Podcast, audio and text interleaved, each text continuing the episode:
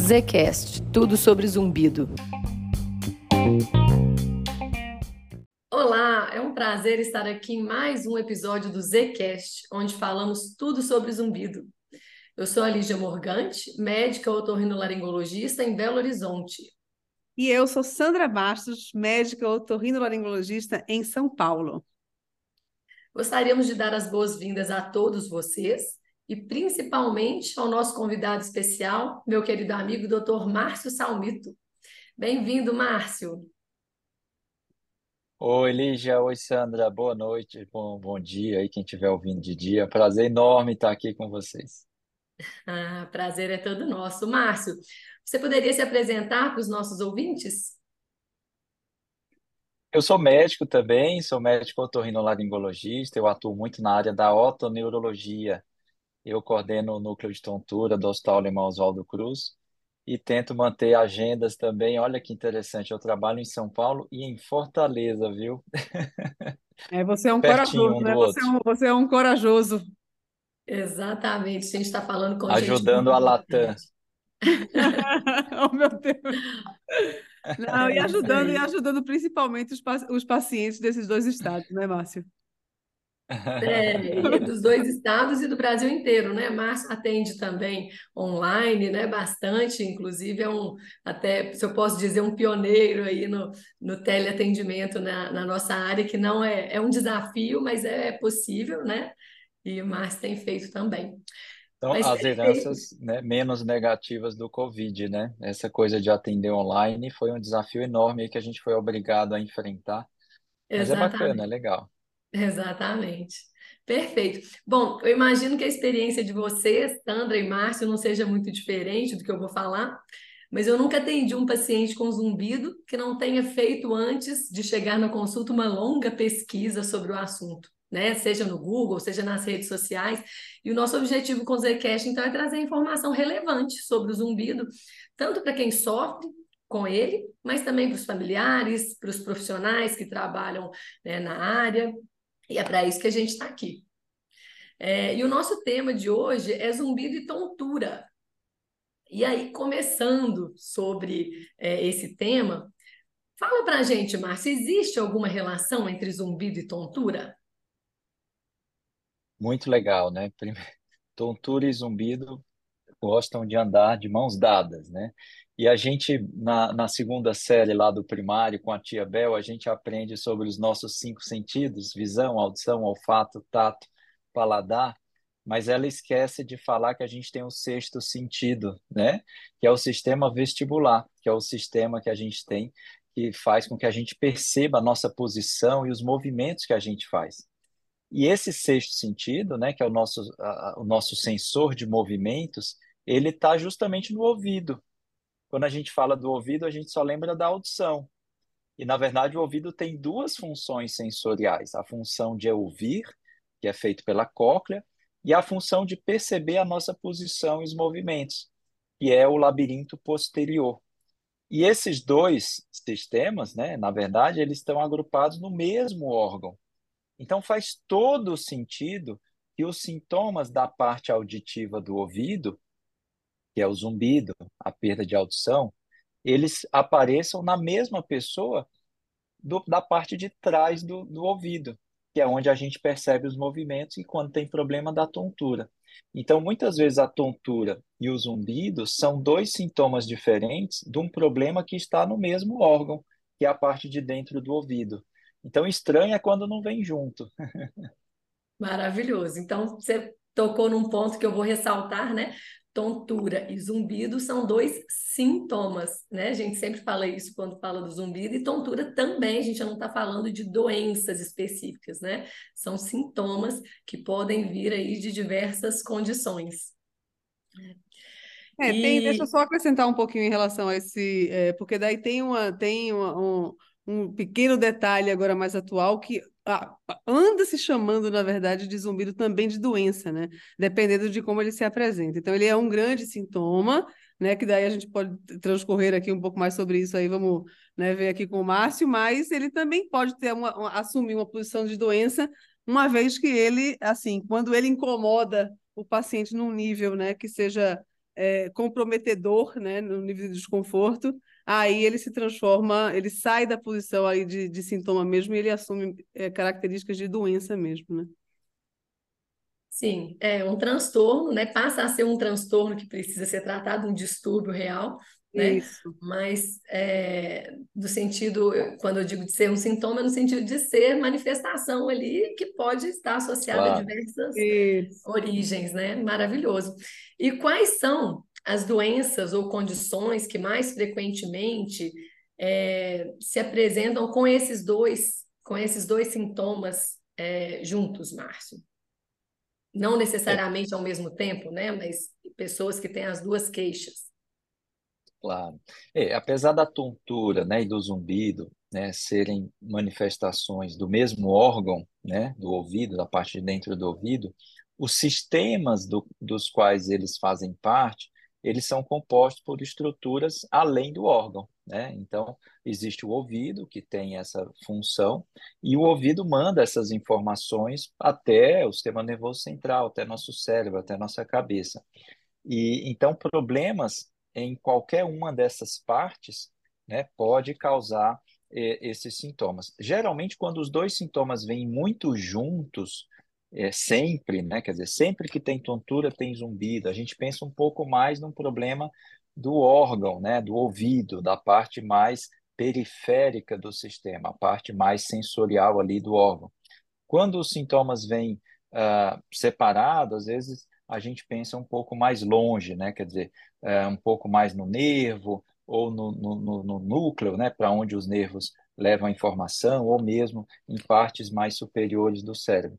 Então, a gente tem doenças, por exemplo, do ouvido, como a doença de Menier, que é uma doença clássica né, na, na, na otorrino, na otoneurologia, em que a pessoa tem crises, episódios, tanto de vertigem, né, de tontura, quanto de zumbido, né, tudo junto.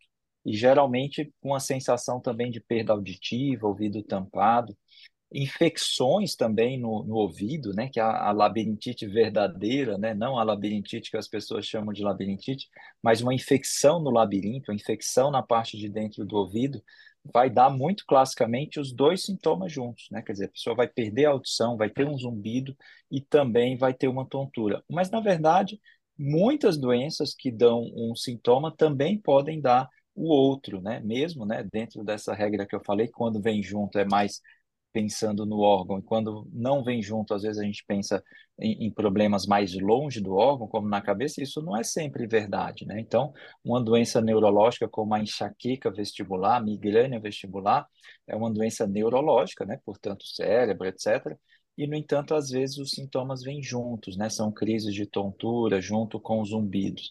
Então, é, tem muitas doenças que podem ter o aparecimento dos dois sintomas, sejam ao mesmo tempo ou às vezes em momentos distintos.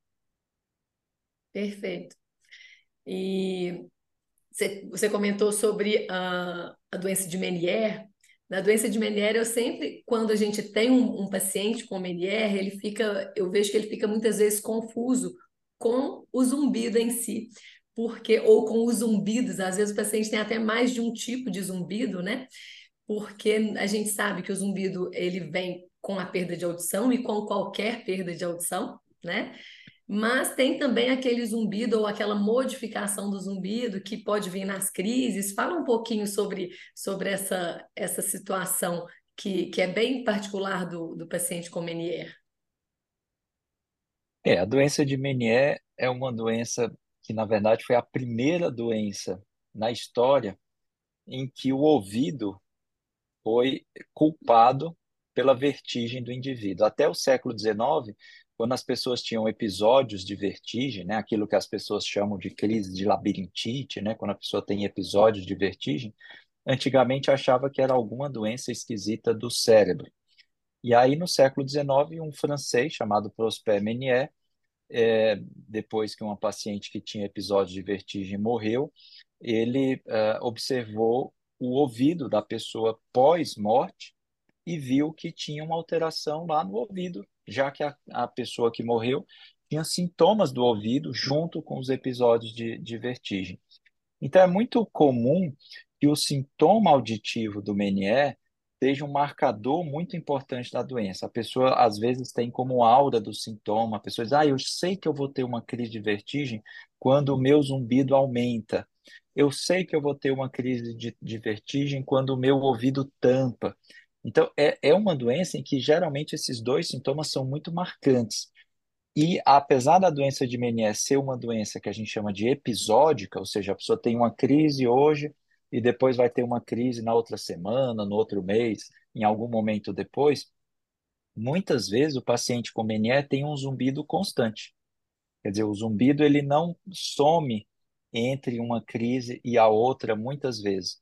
E, e vocês sabem muito mais do que eu, vocês falam muito aqui no, no podcast, que no Zcast, que o, o, o, zumbido tem uma série de minúcias, né? Então, no caso da doença de Menier, os detalhes da forma como o zumbido se apresenta vão fazer com que a gente suspeite dessa doença e, e, e o zumbido passa a ser um sintoma dessa doença e não, por exemplo, um zumbido que às vezes é a própria entidade, como a Sandra estava falando, que é um paciente que tem um zumbido como aquele problema total, né? Quer dizer, o zumbido no, na doença de Menier é uma manifestação que aparece junto com outros sintomas. Então, quando a gente vai na consulta, por que, que a consulta da gente, né, que atende zumbido, tontura, geralmente é mais demorada? Porque a gente vai perguntar a característica do sintoma, quando é que ele aparece, ele vem junto com outras coisas, e às vezes esses detalhes do sintoma vão ser muito peculiares, né, dependendo da causa. Exatamente. E pegando o gancho aí de que você comentou, é, Márcio, que o zumbido ele se, ele se mantém muitas vezes constantes, né? Na, constante na, na, na, na doença de Menier, na, na, síndrome de Menier. Como que você é, avalia isso assim no paciente, assim? Porque assim, quais são os nortes que te dão para do ponto de vista evolutivo do paciente, assim? O que, que ele vai trazer de queixa para você?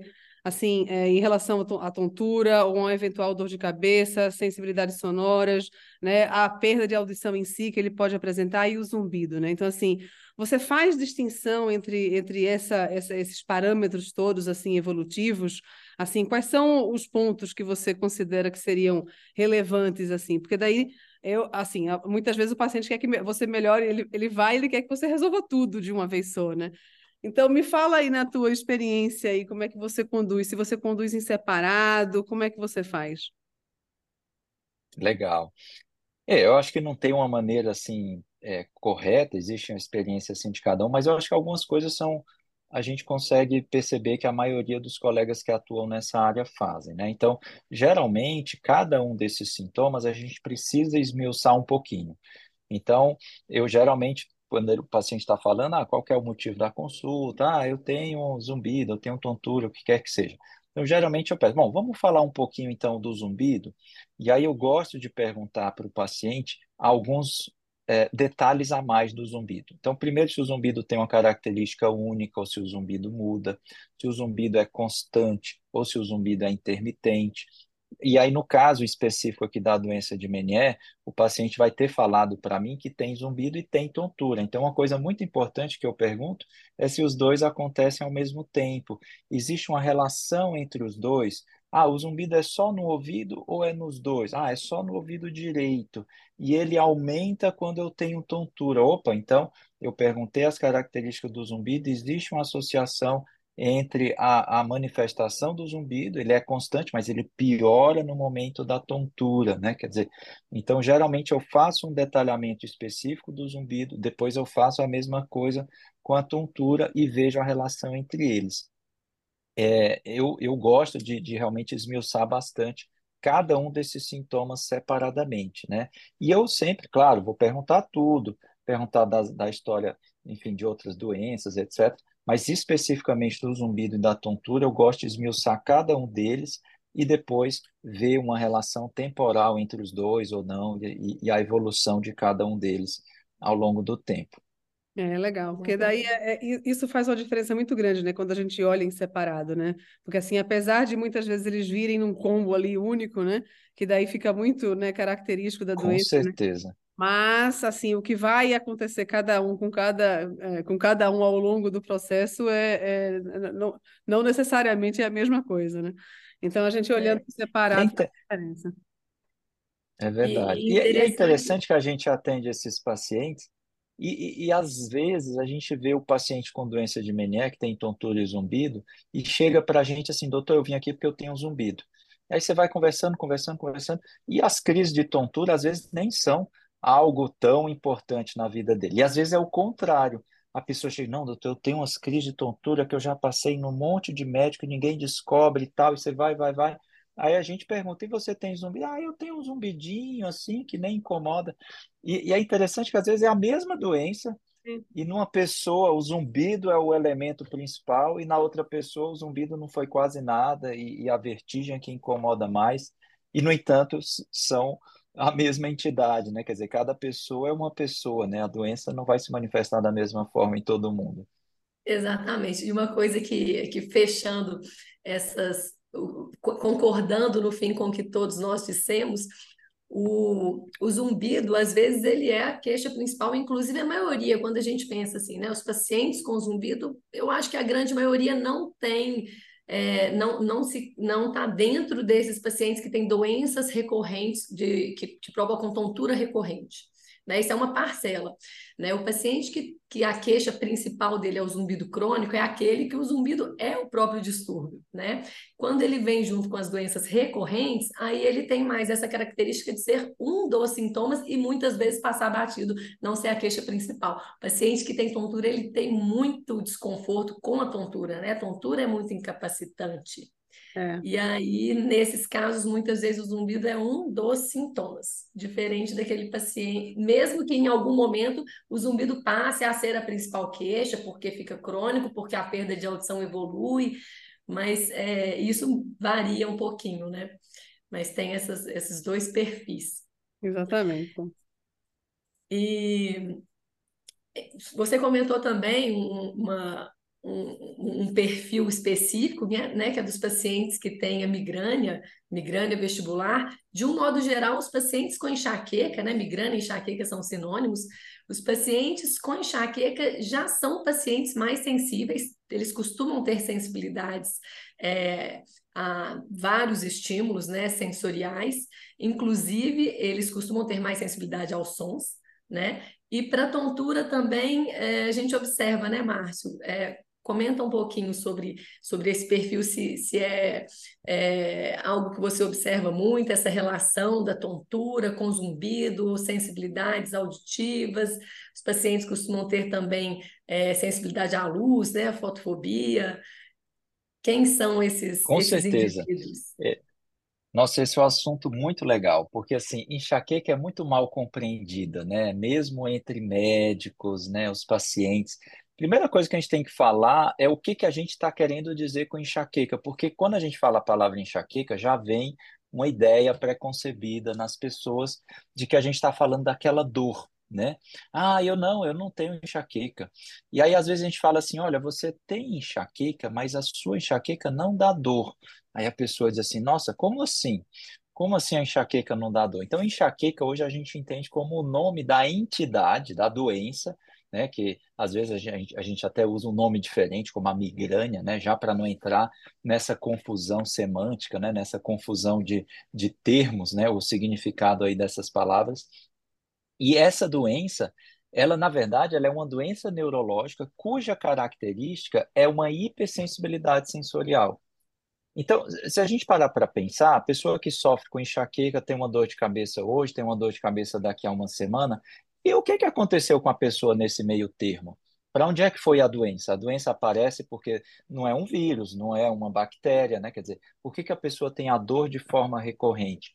Então, a doença é 24 horas, mas a manifestação de dor, ela é recorrente. Mas o que, que a pessoa tem durante essas 24 horas? Ela tem uma hipersensibilidade sensorial. Então, a enxaqueca é uma condição neurológica na qual a pessoa tem todos os sensores hiperativos, né? Quer dizer, a pessoa ouve de forma mais vívida, a pessoa enxerga as luzes de forma mais vívida, o cheiro chega na, no cérebro de forma mais vívida, de forma que tem gente que fala que quem tem enxaqueca é meio chato, porque tudo incomoda, mas poxa, não é porque ele seja chato, é porque ele sente tudo de forma mais intensa, né? Então, a pessoa com enxaqueca está meio que como se o motor tivesse funcionando ali no, numa velocidade exagerada. E aí, quando não dá mais conta, é que vem a crise. E olha que interessante, até pouco tempo atrás, as pessoas achavam que as crises de enxaqueca eram obrigatoriamente dor na região da cabeça, que tinha que ter aquelas características de pulsar, de vir náusea junto, de ficar incomodado com luz, barulho, né, de piorar com esforço. E, no entanto, o episódio de piora que a pessoa tem quando não dá conta daquele excesso de estímulo, às vezes pode ser com outras manifestações. Então, existem, por exemplo, crises de enxaqueca em que a pessoa, ao invés de ter dor, tem uma vertigem, tem zumbido, tem sensações auditivas de ouvido tampado, ou mesmo crises com sintomas mais diferentes ainda, até é, sintomas neurológicos, a pessoa acha que está tendo um AVC, só que é um AVC que dura meia hora e depois a pessoa fica boa. Quer dizer, e na verdade era um episódio de enxaqueca, a pessoa fica tendo de forma repetida. Então, nos pacientes que a gente costuma atender, que são os pacientes com enxaqueca que têm os sintomas otoneurológicos, vertigens, zumbidos, é muito comum que o paciente tenha na forma de episódios, né, como a doença de Menier. Então, a pessoa tem uh, episódios em que dura ali horas ou mesmo dois dias com sintomas de tontura, não pode fazer um movimento que piora, e naquele momento a cabeça fica meio cheia e vem uma sensação auditiva, que às vezes é um zumbido, às vezes é um ouvido tampado, e depois a pessoa fica boa. E aí parece que nunca teve nada, quando é na outra semana ou no outro mês, pum, vem outro episódio, né? Então, a migrânia vestibular é uma doença interessante. E um aspecto interessante que eu acho da migrânia vestibular é que 20 anos atrás ela não existia, né? Quer dizer, ela existia, mas a gente não conhecia. Então as pessoas vinham com esses sintomas que hoje a gente vê super frequentemente, e 20, 25 anos atrás a gente não tinha definido ainda que essa era uma entidade. E aí, às vezes, a gente ficava, poxa, o que será que esse paciente tem e tal? E daí, desse desconhecimento é que vem essas, esses termos, né? Crises de labirintite, ou sei lá o quê, são termos que, que não são corretos, né? E, e, porque esses conhecimentos não se, não se tinha, né? Quer dizer, uma doença super frequente, 1% da população do mundo tem migrânia vestibular, né? Que é a migrânia, a enxaqueca que causa vertigem, e muito frequentemente esses pacientes têm sintomas auditivos como zumbido nesses episódios.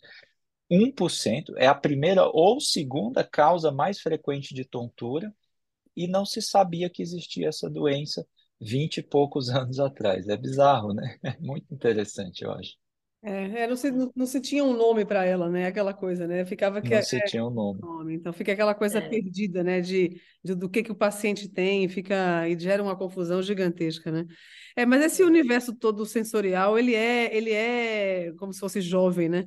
Então assim, acho que as denomina, né? A, a, a denominação para tudo isso, para esse agrupamento do, do, de que a gente vai chamar de algo aí, isso é tudo isso aí, é tudo isso, 20, 30 anos para cá, né? Então, porque não se tinha o conhecimento mesmo, né? E eu sempre É, e digo, É interessante verdade. também, ah, é, interessante também é que mesmo hoje que a gente tem o conhecimento, não é algo que o paciente geralmente traz, né? É muito na história a gente perguntar, mas e tal sintoma? E, e essa sensibilidade você tem? E como é que é na sua família? Mais alguém tem isso? E aí a gente vai buscando e, e unindo aí, né, as peças do quebra-cabeça e, e tudo vai clareando. E eu acho muito interessante que o paciente, normalmente, ele olha assim, nossa, mas como que eu nunca pensei nisso? Como ninguém nunca me falou sobre isso? Né? Você fala, mas como é que foi sua, sua infância? Você já era sensível? Você gostava desse tipo de brinquedo, desse tipo de situação? Os barulhos já te incomodavam? E aí a pessoa vai trazendo.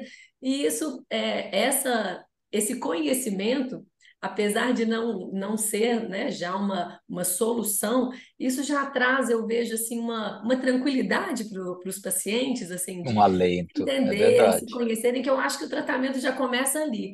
O paciente já sai, assim, com outra, sempre é, digo, outra face. ter um diagnóstico faz uma diferença absurda para as pessoas, né?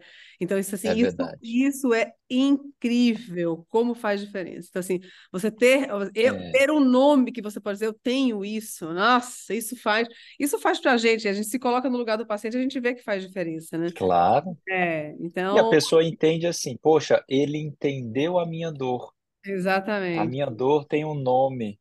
Quer dizer, eu não estou inventando, quer dizer, é, é, é, traz uma sensação de segurança. Eu estou navegando por águas conhecidas, né? Isso, exatamente. Faz uma diferença, né? Dar um é nome. Objeti você dá, você é, não é nem obje objetivar, mas é você ter um, uma, de uma certa forma, você trazer. Categorizar. Categorizar. Então, assim, é como se você visualizasse o que você tem, né? Palpasse o que você tem. Então, faz uma diferença. Isso, isso faz parte do tratamento, com certeza. Exatamente. É, faz é, o paciente, o indivíduo que tem zumbido, tontura, hipersensibilidades auditivas, ele sofre silenciosamente, né? Ele está sofrendo sozinho e muitas vezes é, essa a falta de compreensão até da família, né, de colegas em ambiente de trabalho, que às vezes o paciente está ali super angustiado, num sofrimento franco e ninguém está vendo, ele não tem uma, algo que seja palpável. Então, eu acho que é, é muito importante. Nossa, essa angústia é, é muito tão... recorrente. Muito, é. muito. Essa angústia que o paciente tem um sofrimento que não é visível. Isso. Né? Porque a pessoa está ali com sangramento no nariz, né? A gente que, que é otorrino às vezes sabe, poxa, 95% não é nada grave, vai passar sozinho, mas chama atenção, todo mundo fica, poxa, ele está com o nariz sangrando, né? Que coisa e tal. Agora a pessoa está com vertigem, uma vez tentaram classificar os sintomas, né? Qual uhum. que é o pior sintoma do ser humano? E aí o pior sintoma foi a dor. E o segundo pior sintoma, a vertigem e depois o zumbido. Quer dizer, vertigem e zumbido são dois dos três piores sintomas do ser humano. A pessoa está lá desesperada, com muito sofrimento, e aí vem um vizinho e diz assim: Eu acho que ele não tem nada, não, deve ser emocional, que eu não vejo nada. Ele está dizendo que está sentindo isso, a gente olha para ele, ele tem dois olhos, um nariz, uma boca, não está sangrando, não tem nada roxo. Você olha que malvadeza, a pessoa está sofrendo coisas né, muito sofridas e ainda tem que se justificar para a pessoa porque o outro não está vendo né, o, o problema. É, é, isso é. E é muito recorrente, não é? Impressionante. É.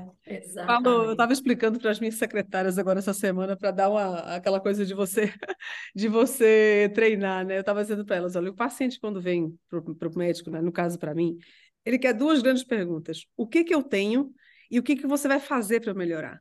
Né? Então, assim, são as duas grandes perguntas que o paciente vem em mente, né? Então, se ele quer um diagnóstico, ele quer alguma, por pior que seja, me, me fala o que, que eu tenho e, em cima disso, o que, é que a gente vai fazer para poder sair dessa, né? Então, com essas duas grandes perguntas, assim, a gente já dá grandes soluções para o paciente, né? É verdade, é Exatamente. é verdade. É. Muito bom.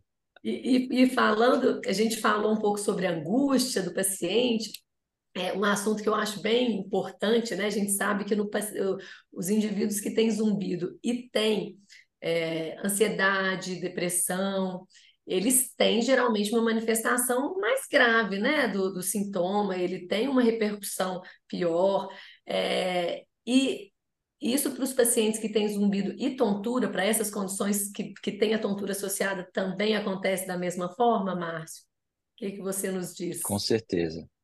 Eu acho duas coisas interessantes sobre esse assunto, né? Ansiedade, né, e os sintomas de tontura e zumbido. Primeiro que a ansiedade em relação à tontura é tão relevante que tem até uma doença específica, né, que é a tontura perceptual postural persistente, que basicamente é a tontura que foi gerada pela ansiedade, né?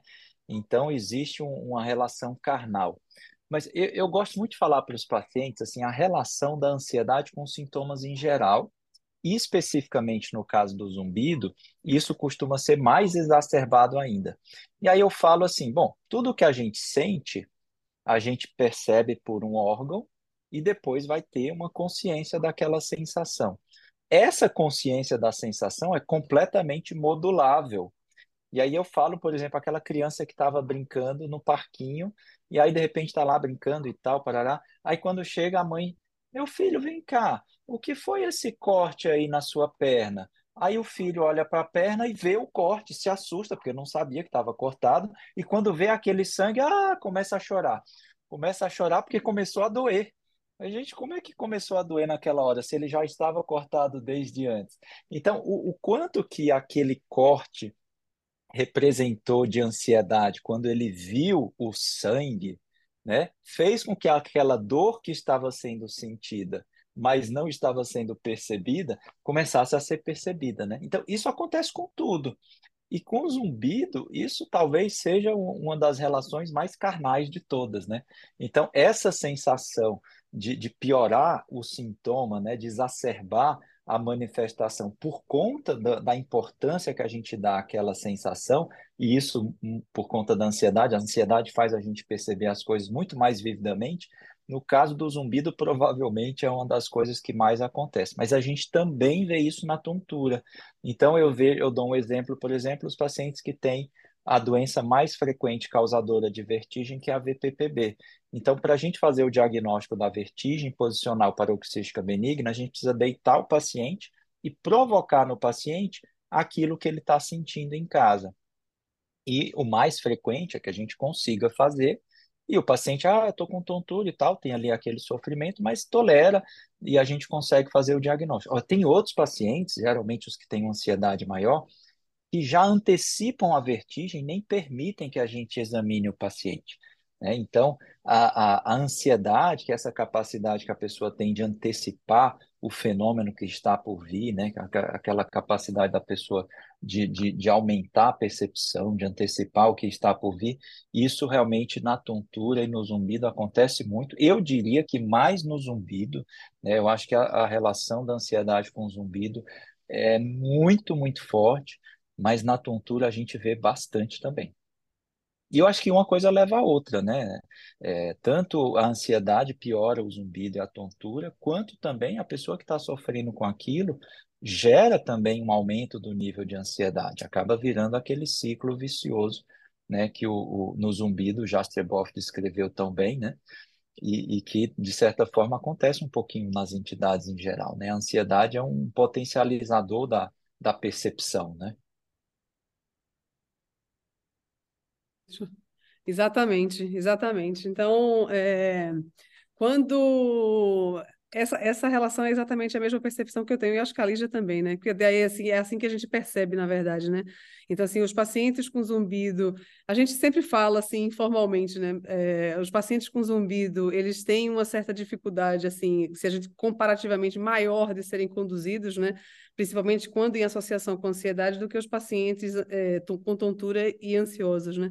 Então, porque isso tudo tem um é reforço, é né? Tem um reforço e né, e, e, e, e, manutenção do processo, que daí isso toma, toma uma proporção que às vezes, né, isso, assim, fica até meio descabido, assim, às vezes, né, e até atrapalha toda a condução, né, mas é a mesma sensação, não é, Lígia, assim, de que... Exatamente. Que é... A questão é que para alguns perfis de paciente com tontura, como o Márcio falou, né, a gente tem algumas condições de tontura que são muito espe especificamente relacionadas com ansiedade, mas fora essas que são muito relacionadas, a, a tontura ela vem em crises, então ali é, é muito ruim, mas é, no, no caso do zumbido, a gente está falando aqui do zumbido crônico, né, ele é, o, o, sintoma emocional é tão crônico como o próprio zumbido, né? Não é uma coisa que, que vem ali em, em crises, numa então, é... Mas, enfim, né? Andam de mãos dadas muitas vezes, né? Em muitos, em muitos pacientes. Andam de mãos dadas.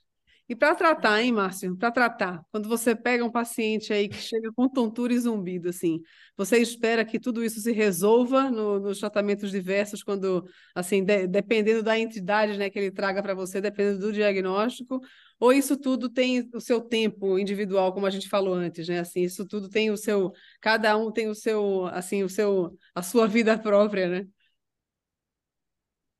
É, eu acho, ah, existem alguns conceitos gerais, né? Mas eu acho que cada caso é um caso, né? Então, é, às vezes a gente vê, por exemplo, na hora de colher a história, né? Quando a gente está conversando com o paciente, às vezes a gente está perguntando um pouquinho sobre a tontura e aí ele já vem com algumas informações preconcebidas, né? Ele já diz assim, não, é, mas a minha tontura, ou o meu zumbido, né? O meu zumbido não vem é, do chocolate, o meu zumbido não vem do emocional, porque eu já tinha zumbido, eu já era ansioso e antes eu não tinha zumbido, agora eu tenho zumbido. Quer dizer, se a minha ansiedade veio antes, então não tem a ver. Muitas vezes a gente não está perguntando para saber se a ansiedade foi a causa. Né? Muitas vezes a gente não está perguntando se a pessoa tem diabetes, porque a diabetes é a causa. Né? Muitas vezes a gente quer saber fatores de influência. Né? Então, o tratamento do zumbido e da tontura Hoje em dia a gente consegue fazer um pouco mais direcionado, né? Então, existe a entidade, o zumbido neurosensorial, o zumbido crônico, é uma entidade à parte. Né? Existe, por exemplo, a tontura crônica, né? a tontura perceptual postural persistente, que é uma entidade à parte, em que a tontura já é a própria doença. Mas sempre que possível, a gente vai tentar enquadrar aquele quadro clínico numa entidade. Uhum. E aí a gente tenta dar o nome aos bois. Às vezes, o paciente pode ter um zumbido como uma manifestação secundária. Né? Então, o paciente tem uma vertigem posicional paroxística benigna, que é uma vertigem que é causada por os famosos agora cristalzinhos que saíram do lugar e que a gente vai tratar colocando o cristal no lugar. Às vezes o paciente tem zumbido. Vocês já pegaram o BPPB com zumbido, Sim. né? Quer dizer, o paciente não tinha zumbido, começou a ter tontura quando faz um movimento brusco e nesse mesmo período que esses, essas vertigens com movimentos bruscos apareceram, também apareceu um zumbido. Aí a gente faz o diagnóstico da VPPB, trata a VPPB sem medicamento, com as manobras de reposição, e aí o zumbido vai embora junto. Quer dizer, aí retrospectivamente a gente entendeu que o zumbido era uma manifestação auditiva, já que é o mesmo órgão, né? Poderia até ser mais frequente, mas não é tão frequente essa manifestação junto. E, e nesse caso era uma manifestação da, da VPPB. Se o paciente tem migrânia vestibular, a gente também tem que a, né, que a enxaqueca que causa tontura, e, e, o paciente muitas vezes tem zumbido, muitas vezes a gente vai tratar o, o zumbido dessa pessoa com o tratamento da migrânia vestibular. Então, os medicamentos que a gente usa para isso, as recomendações de comportamento que a gente recomenda para isso, né, o tratamento das doenças coexistentes, o objetivo vai ser tratar tanto a manifestação de tontura quanto também a, a manifestação de zumbido. Se for doença de Menier, também vai ter a sua peculiaridade. Eventualmente vai precisar de um, de um até de um procedimento, injeção intratimpânica, né? Quer dizer, então cada paciente é um paciente. Em geral, sempre que possível, a gente não vai tratar o sintoma isoladamente. Quer dizer, eu não vou tratar o zumbido, eu vou tratar a doença X, exceto quando é o zumbido crônico, o zumbido neurosensorial, que aí o zumbido já é a própria doença, e você vai acabar realmente tratando aquele sintoma como uma doença por si só. Mas sempre que possível, a gente vai, nesses casos em que o zumbido é, é o zumbido por si só, a gente também vai procurar os fatores agravantes, os fatores associados, né?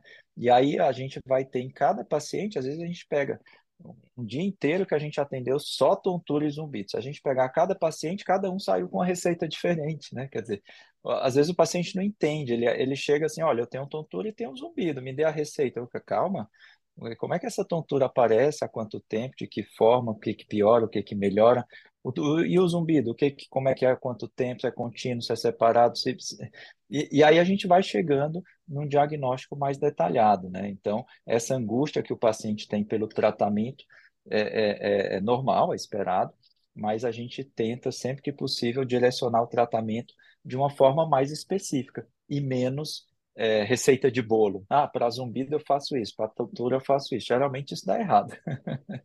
É, exatamente. Então, assim, é, tanto você, a gente pode resolver tudo num combo só, fazendo né, poucas coisas, como muitas vezes a gente tem que individualizar, né? Então, é, mas a ideia toda é que, assim, é. Né, dependendo do diagnóstico, aquilo lá, ou vai tudo junto, ou a gente termina tendo que separar realmente e conduzir cada, cada sintoma inicial como uma condição, né? Como uma entidade isolada, né? É. Não, isso, é, isso aí que você está falando é importantíssimo. Então, a gente está falando, por exemplo, da doença de Menier. Às vezes, o paciente com doença de Menier, a gente consegue controlar os episódios, mas aquele zumbido constante, ele passa a representar para o paciente que tem doença de Menier, às vezes, a principal queixa. Então, a gente deixa de tratar ele como doença de Menier e passa a tratar ele como um zumbido crônico. Né? Concordo totalmente, Sandra. Eu acho que é, e, e, você vê que é tão peculiar, né, que às vezes o mesmo paciente, com o mesmo diagnóstico, você tem duas formas diferentes de abordagem dependendo do momento, né? Quer dizer, as pessoas às vezes têm dificuldade em entender isso, né? Quer dizer, medicina não é matemática, assim. Não sei se felizmente ou infelizmente, né? mas é impressionante como a gente é, é, é, é sujeito a essas é, é, imprecisões, é. né, digamos assim. É, é. eu já tive paciente que me procurou pela tontura, com zumbido, e no decorrer mudou sabe assim? Porque daí é aquela coisa, a gente ajusta a tontura e daí a queixa que ela deixa, a tontura deixa Isso. de ser a queixa principal e o zumbido passa a ser a queixa principal. Exatamente. Exatamente. Né? Então, que com certeza vocês passaram por situação, então assim, isso tudo Nossa. pode acontecer, né? É, é. E o paciente ter consciência disso é muito importante, né? Porque daí não é que o diagnóstico não está sendo feito, mas é porque a gente está transitando entre é, doenças e sintomas, né? Eles se misturam, né? Então é, é, é... É. Exatamente. Não, Tanto e, e- e pela. cada caso. Pode falar, Márcio. Não, fala, Lígia. Não, eu ia dizer que tanto pela própria evolução da doença, que pode ter fases diferentes, mas até pela forma ali, a, a fase do, do paciente em si, né? Fase de vida, o período que ele está passando, um estresse específico. Então, tanto a gente tem manifestações específicas da doença, como tem a condição do, do indivíduo, que também faz modificar essas percepções, as sensações. Hoje eu falei uma frase para um paciente que às vezes, assim, que eu achei que eu nunca ia falar na vida. Eu falei para o paciente assim: Olha, no seu caso, a causa não é relevante. O paciente tinha um zumbido. É. O paciente tinha um zumbido e era um zumbido daqueles que a gente acha que não existe. Bom, vocês, né, menos do que eu, mas é, os- ela tinha uma audição perfeita. Eu nunca vi uma, audio, uma audiometria tão maravilhosa como a dessa paciente. Ela tinha um zumbido, e eu sempre falo para o paciente que todo zumbido vem da- de uma perda auditiva. Isso. E, e, e ela tinha uma audição perfeita, perfeita, até as altas frequências. 20 mil hertz ela estava ouvindo em zero. Impressionante, você nunca vi uma coisa dessa. E, e ela tinha, a minha teoria é que ela tinha tido uma perda de, audi, de audição temporária. E ela se recuperou Isso. e o zumbido ficou. E, e aí o, o, o que acontece hoje, que ela tem o zumbido dela hoje, não é mais. Por conta da causa. Quer dizer, a, a causa que fez o zumbido aparecer não é o motivo pelo qual o zumbido continua. E ela passou o tempo inteiro, ah, eu já pesquisei em vários lugares, eu sei que o zumbido pode ter relação com chocolate, o zumbido pode ter relação com diabetes, o zumbido pode ter relação com vitamina que está faltando, o zumbido pode ser a doença de Meniere, e foi. Tipo, aí eu disse, olha, eu vou dizer uma coisa para você que não é tão frequente na minha, no meu repertório de recomendações, mas o seu zumbido, hoje, não tem relação com a causa dele. É bizarro isso, É, né? mas é exatamente isso. Eu sempre falo assim: imagina que a gente vai ter. A, a minha frase para esses pacientes né, é a seguinte: assim, imagina que quem causou teu problema não é quem vai ajudar. Então, assim, porque é, é, é, É, boa. é, porque daí a gente, na medicina é assim, a gente tem um problema, se a gente tem um sintoma, vamos atrás da causa. A gente encontra a causa, resolve a causa, está livre do sintoma, né? Só que com o zumbido não é bem assim, né? Com o zumbido não é bem assim, né? É verdade. Então, então daí o paciente fica, caramba, e aí, né? Tipo, né? Porque é isso, muitas vezes assim, se depara É, com, com audiometrias dentro da normalidade e a gente tem que resolver o paciente com zumbido do mesmo jeito, né? Então, assim, só que não vai ser pela audição, né? É. Aí o desafio é a gente exatamente. No, no caso, convencer. é, desculpa. o é, desafio agora é a gente convencer o paciente de que ele não precisa ir atrás, que não existe um mistério, a gente já entendeu, isso isso, pode acontecer e está tudo certo. E hoje é, a ciência já deu nome para isso, né? A gente tem aquele conceito da sinaptopatia e fala, olha, tá lá, não aparece no exame, mas é a causa. A gente não precisa, a gente não está procurando a causa. Agora a gente quer procurar seu bem-estar, qual vai ser o melhor tratamento, mas a gente não está falando de algo misterioso. Isso. É complexo, mas não é misterioso. Exatamente. Isso. Essa frase eu uso muito também. Eu falei, zumbido já foi misterioso, hoje ele não é mais. É- agora a complexidade dele se mantém. Então ele é complexo Isso, mas mistério não É, existe mais. né? É. Não, e, e a gente mesmo, como médico, a gente costuma falar o contrário, né? Quase toda doença que a gente trata, a gente passa um tempão procurando a causa para tratar a causa, né? Isso. Quer dizer, aí a gente vem num caso específico, a gente vai dizer que a causa não é relevante, né? Você fica até com medo de falar isso alto, porque dependendo do contexto, fizer um corte aqui, É, vamos exatamente. denunciar Já, já aqui que eu tô. mas É, cada caso é um caso, né? Quer dizer, então num, num paciente que tem um zumbido cuja causa já não, não existe mais, quer dizer, não é mais o motivo pelo qual o zumbido continua, quer dizer, o zumbido continua por outros mecanismos Outros e mecanismos. não a, a, pelo mecanismo da causa dele. Mas é, é filosófico esse nosso Filosófico, é ramo, hein? filosófico. É, mas Márcio, acho que foi bem esclarecedor. bem Adoro. esclarecedor. Nossa, eu acho que a gente tem que agradecer super, né, Mar... né, Lígia? Esse momento tão Com esperado que o Márcio chegou e ele foi delicioso. Maravilhoso. Tinha certeza que não seria Eu diferente. que Márcio adorei. Salmito, Márcio Salmito, ele sempre é impactante. Olha, eu já estava ficando chateado de não ser convidado aqui. Depois sim. vocês fazem maior sucesso, aí esquecem dos amigos. É assim. Ah, que ele estava desde o início nos planos. Exatamente, só estava precisando chegar a data, a, a sua data, né? A sua data. Márcio, me fala, Adorei, adorei, gente. quer é, deixar alguma mensagem aqui para os nossos ouvintes? O que que você quer deixar aí de, de mensagem para essas pessoas que sofrem tanto com tontura, com zumbido, com sensibilidades, dores de cabeça? Me, me passa aí uma- um recado para eles. Ah, eu, eu vou deixar um recado para três grupos. Primeiro, para os pacientes. Tontura e zumbido hoje, para quem não sabe, tem como a gente chegar no diagnóstico e tratamento na imensa maioria dos casos. Então não desista. né? Um- uma paciente hoje chegou para mim que, ah, eu já fui no neuro, me recomendaram no neuro, eu já fui no neuro. Aí um um outro vizinho chegou para ele, olha, se o neuro não acertar, procura outro neuro. Se o outro neuro não acertar, procura outro neuro. Então, o meu recado para o zumbido e tontura para o paciente é, vamos procurar até encontrar. Se não estiver dando certo, vamos procurar de novo que vai dar certo. Meu segundo recado vai para os profissionais da área da saúde. Então, médico, fonoaudiólogo, fisioterapeuta. Gente, vamos reciclar, tá? Então, o que a gente aprendeu 10 anos atrás, 90% pode rasgar e jogar no lixo. Não vamos tratar nossos pacientes com os conceitos antigos. Se não tiver atualizado, vamos assistir o Zcast, vamos estudar, porque as coisas estão mudando numa velocidade muito rápida. E se não gostar desse assunto, tem quem goste, não vá fazer besteira com o paciente. Isso. E o terceiro recado para vocês, parabéns, adorei estar aqui. Essa informação que vocês passam é maravilhosa. Para quem não sabe, tem um- uma forma de tratamento para o zumbido que é nível A de evidência científica, que é o aconselhamento, que é o que vocês estão fazendo aqui. Vocês estão passando informações para todo mundo. Isso é maravilhoso, parabéns. Adorei estar aqui com vocês. Muito obrigado. Foi ótimo, foi Ah, ótimo, foi ótimo. Ótimo como a gente imaginava, né, Lígia? Ótimo como Com a gente certeza, maravilhoso. Para nossos, bom, ou- muito para nossos ouvintes, para nossos ouvintes que fiquem ligados aqui, né, Lígia, no Zcast, porque tem Márcio Salmito e tem outros convidados também, além de, claro, eu e a Lígia. Né, É Lígia? isso aí. É isso. Eu queria agradecer muito a presença do Márcio e a parceria sempre, sempre deliciosa presença aí, né? O bate-papo com a Sandra e convidados é, ilustres hoje com o Márcio Salmito não podia ter sido diferente. Foi muito bom. É, excelente.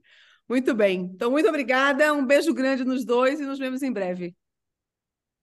Beijos.